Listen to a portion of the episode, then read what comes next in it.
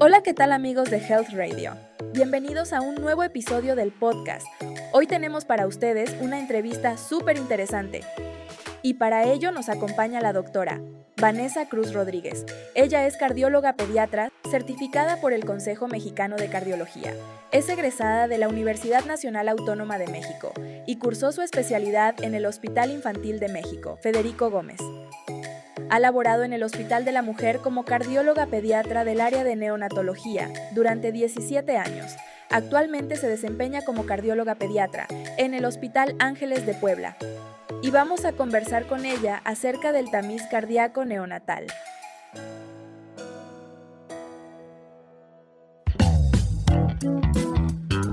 Bienvenidos a Health Radio el podcast donde destacados expertos en diversos campos de la salud humana abordan los temas que más te preocupan y los que tienes curiosidad de conocer a fondo.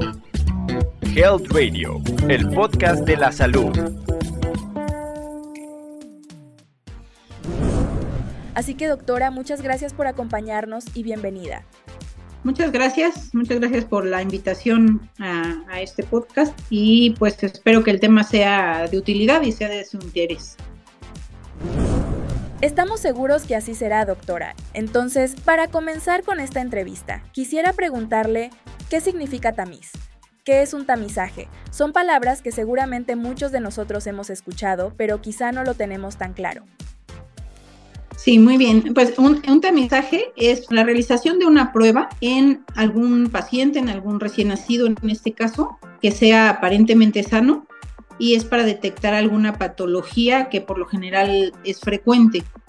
Es una prueba que se realiza para detectar estas eh, patologías de manera oportuna en pacientes que aparentemente son sanos. Entiendo.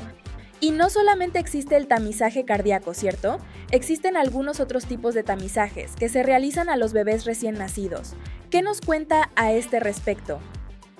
Sí, exactamente. Eh, actualmente se recomiendan eh, varios tamizajes en el recién nacido precisamente para detectar varias patologías de manera oportuna. Por ejemplo, el tamiz metabólico que pues va a detectar enfermedades, como su nombre lo dice, metabólicas, principalmente hipotiroidismo y otras, otras enfermedades que pueden dejar pues, secuelas neurológicas importantes. Existe también el tamiz auditivo para detectar sordera congénita, el tamiz eh, de la visión para detectar eh, ceguera y el tamiz cardíaco neonatal que detecta cardiopatías congénitas graves. De acuerdo, doctora. Muchas gracias. ¿Y cuál es la importancia de detectar tempranamente estas patologías congénitas? Sí, pues las cardiopatías congénitas son eh, la malformación más frecuente.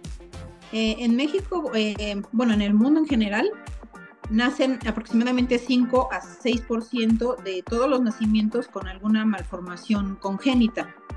Y dentro de estos pacientes que nacen con malformación congénita, las cardiopatías ocupan el primer lugar.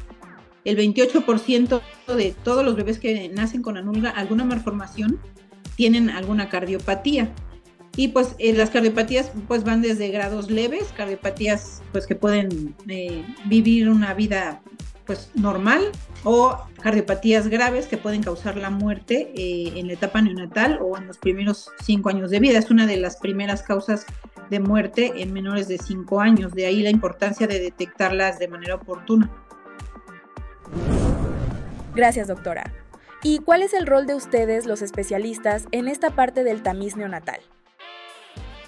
Pues en el, en el tamiz cardíaco eh, se hace una detección en bebés aparentemente sanos. Actualmente está recomendada en México ya por ley desde el 2021, precisamente porque es una malformación muy frecuente y que tiene una alta mortalidad cuando son cardiopatías graves.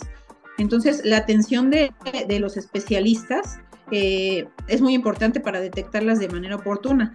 Puede ser detectada pues desde el nacimiento por algún médico general, algún pediatra, algún neonatólogo, cardiólogos, obviamente, eh, em, de acuerdo pues, a, sospechas clínicas, si es que hay algún dato, pero el tamizaje, el objetivo es detectarlo en pacientes que están aparentemente sanos y que se pueden ir de alta a su casa con una cardiopatía que no tiene síntomas en las primeras horas de vida.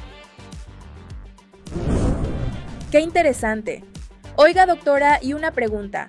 ¿Cómo es que se lleva a cabo este examen? Es decir, ¿cuáles son las tecnologías que se utilizan o el procedimiento muy en general para que nuestra audiencia pueda tener conocimiento de ello?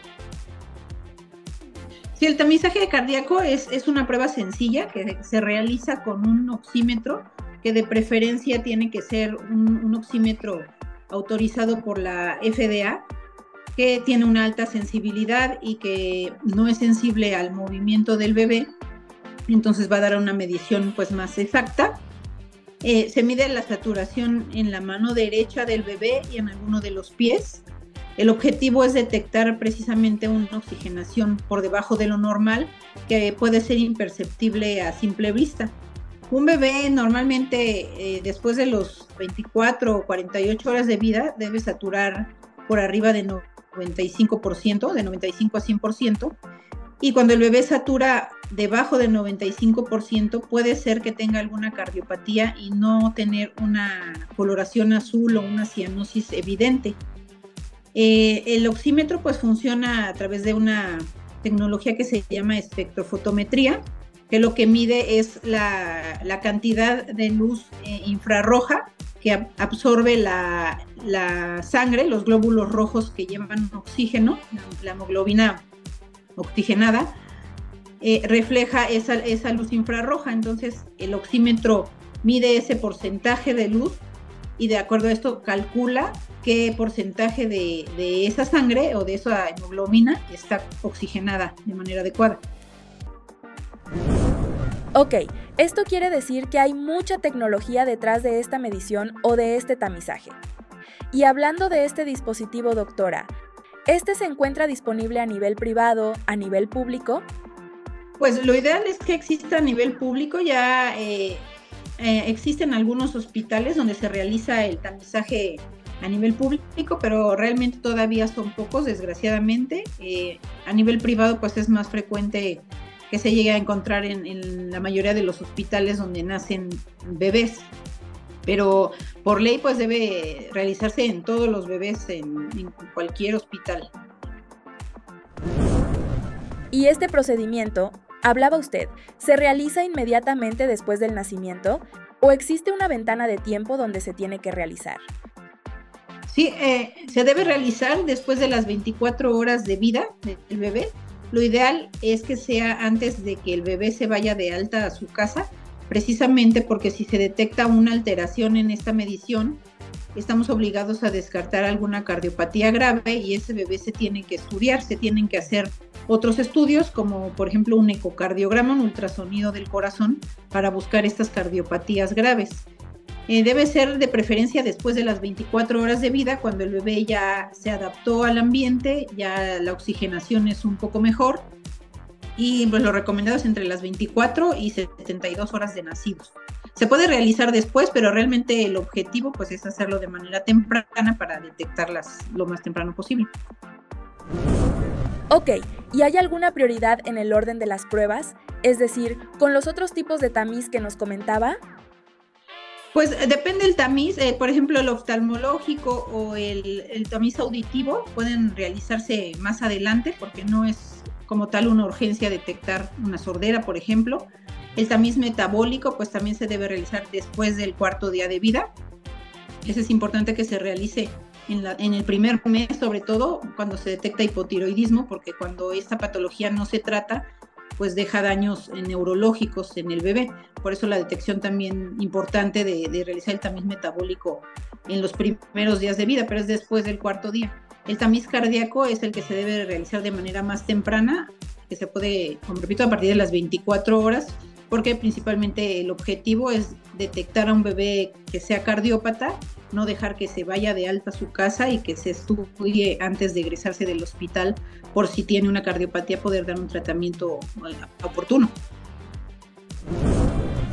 Pues, qué información tan importante porque seguramente muchos papás que son primerizos no sabrán de este procedimiento, que como menciona es por ley, y con este beneficio pues podrían solicitarlo a su médico, ¿verdad?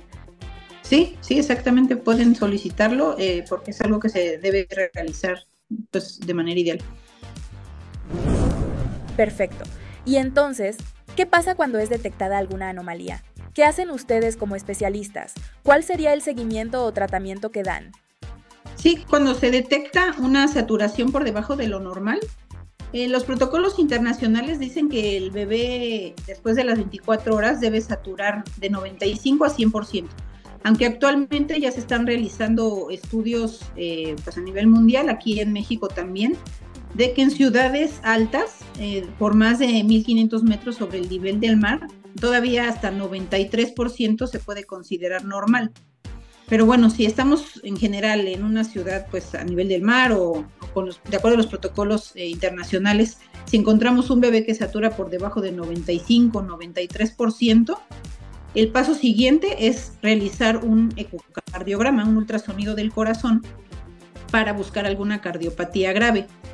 Eh, esta baja oxigenación no siempre se debe a alguna cardiopatía, puede haber otras causas que causen, eh, otras causas, perdón, que que den una baja saturación en un bebé, pero como la patología más grave y más urgente de detectar es eh, precisamente las cardiopatías, por eso se le llama tamiz cardíaco, pero hay ocasiones en las que el bebé no tiene cardiopatía y satura bajo y puede ser debido a algunas patologías pulmonares, infecciosas, eh, algunas otras causas. Entonces, después de realizar el ecocardiograma, se puede realizar eh, alguna radiografía de tórax, biometrías semáticas buscando alguna infección aunque la Academia Americana de Pediatría recomienda no sustituir el ecocardiograma por ningún otro estudio de primera instancia.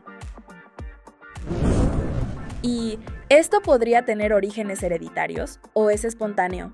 ¿Qué hay al respecto, doctora?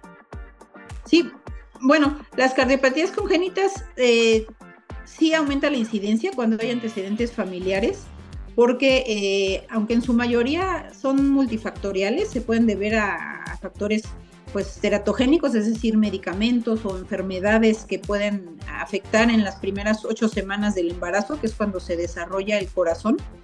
Eh, hay un pequeño porcentaje que puede deberse también a algunas alteraciones congénitas, pero eh, ya se han estudiado muchos genes que están relacionados a cardiopatías. Entonces, en la población general, la incidencia de una cardiopatía congénita es de 1%, un poquito menos, un poquito más, de 0.8 a 1.2% en la población general del riesgo de tener alguna cardiopatía congénita al nacer.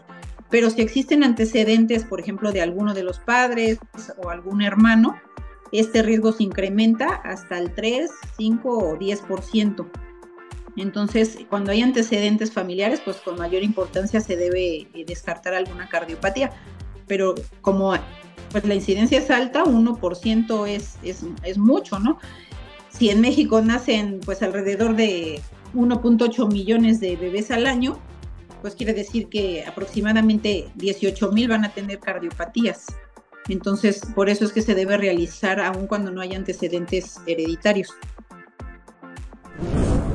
Qué interesante. Y pensando en los padres que puedan recibir un diagnóstico de este tipo, ¿hay algún acompañamiento psicológico o algún otro tipo de terapeuta que esté junto a ustedes laborando en este sentido? Sí, en algunos hospitales eh, ya existen servicios de, acompañamiento familiar, donde hay un servicio de psicología. Eh, generalmente, pues lo ideal es dar la noticia pues lo más eh, tranquilo, lo más detallado posible, siendo empáticos con, los padres.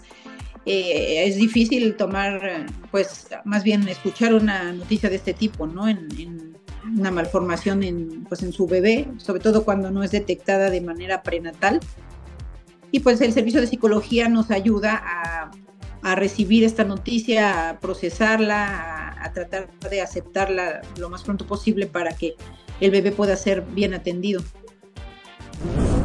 Correcto. ¿Y estas pruebas son seguras o pueden tener algún tipo de complicación al realizarlas? No, la prueba es, pues, segura, es indolora. Eh, se utiliza un oxímetro pues bastante cómodo en la manita derecha del bebé, en alguno de los pies. No causa ninguna molestia al bebé, es una medición que se realiza en pocos minutos y no tiene ningún riesgo. Lo ideal es que se realice en un bebé que esté tranquilo, que haya comido, que esté despierto de preferencia, que esté en una temperatura adecuada, que no esté llorando, para que la medición sea lo más exacta posible. Y en cuanto a casos de éxito, ¿Cuántas detecciones se logran? ¿Hay alguna cifra o depende de muchos factores? Pues el porcentaje que se detecta eh, es pues alrededor de, del 1%, como comentaba. Eh, y pues el, éxito de esta prueba, pues es que si se detecta una cardiopatía grave, eh, se puede intervenir de manera temprana. Estas cardiopatías congénitas críticas, que son las que se detectan, eh, en las primeras horas de vida o en los primeros días pueden pasar desapercibidas porque en estos primeros días todavía está abierto un conducto que lleva oxígeno al bebé y puede no ser tan evidente el que está moradito ni, tiene ningún síntoma muy claro, pero conforme pasan los días y ese conducto se va cerrando, empiezan las manifestaciones y el bebé se puede poner grave pues de manera rápida, en pocas horas. Entonces, cuando se detecta en las primeras horas, se inicia pues medicamentos, eh, si es necesario se realiza pues, algún cateterismo, alguna cirugía, lo que el bebé requiera para que no ocurra esta complicación estando ya en casa. Entonces, de ahí la, la importancia de realizarlo antes de que se egrese el bebé. Por supuesto. Así que, para ir cerrando la entrevista, ¿qué sugerencia les da a las personas que están a punto de ser padres y van a tener su bebé? Pues la sugerencia eh, es que pues soliciten esta prueba en el hospital donde nazca su bebé. Lo ideal es que sea acompañada pues de una buena exploración física, porque es importante también aclarar que este, también es lo que detecta son las cardiopatías críticas que tienen baja oxigenación en sangre pero existen cardiopatías en las que la oxigenación es normal. Entonces, el que un bebé tenga un tamiz con un resultado normal no descarta totalmente las cardiopatías. Si además de, tomar el tamiz se explora adecuadamente al bebé, pues ya se pueden detectar algunos datos clínicos, como por ejemplo algún soplo, que la respiración sea normal, alguna alteración en los pulsos o crecimiento en el hígado, algún otro dato clínico que nos haga sospechar también una cardiopatía de las del grupo que no tienen baja saturación.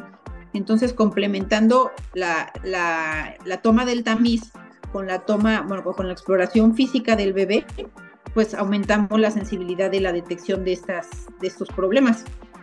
Si solamente se toma el tamiz cardíaco, pues se detectan alrededor del 83% de, de pacientes cardiópatas. Si solamente lo exploramos, pues alrededor de un 75-80% de cardiopatía las vamos a detectar por la pura exploración. Pero si combinamos la saturación con la exploración física, este, eh, este porcentaje de detección aumenta hasta 93%. Entonces, siempre es importante acompañarlo, pues por eso la recomendación a los papás pues es que su bebé sea revisado, que se realice el tamiz antes de que se egresen y pues en caso de que se detecte positivo, es decir, por debajo, por debajo de 93 o 95%, pues que se realicen los estudios necesarios para buscar la causa de esa desaturación. ¿Y qué tipo de especialistas realizan este tamiz cardíaco? ¿Solo los cardiólogos? No, el tamiz cardíaco puede ser realizado por el neonatólogo, por el pediatra, por un médico general, por alguna enfermera, cualquier personal capacitado puede realizarlo porque realmente es una, técnicamente es algo sencillo y rápido.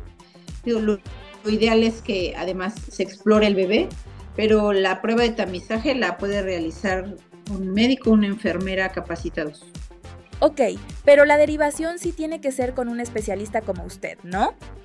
Sí, cuando ya el tamiz sale positivo, eh, entonces sí es necesario referirlo a un cardiólogo pediatra para que se realice un ecocardiograma y se descarte en primer lugar alguna cardiopatía congénita. Si sale normal el, ecocardiograma, eh, a veces puede salir normal, que no tenga alguna cardiopatía, pero que tenga hipertensión pulmonar, por ejemplo, eh, que eso también se detecta por ecocardiograma.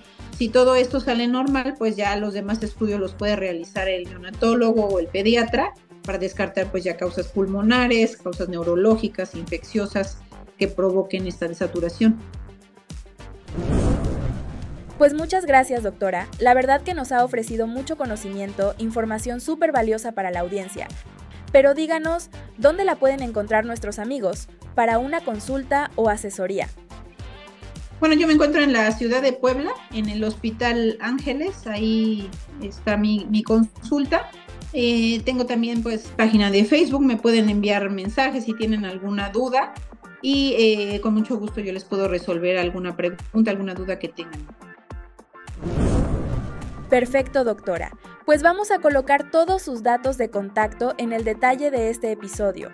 Muchísimas gracias por su participación y bueno, seguramente en breve vamos a tener más contenido interesante que pueda compartir con nuestros amigos. No, pues muchas gracias por, por la invitación y muchas gracias por el interés en conocer estos temas cardiobiológicos y compartirlos con las personas. Hasta pronto. Esto fue Health Radio.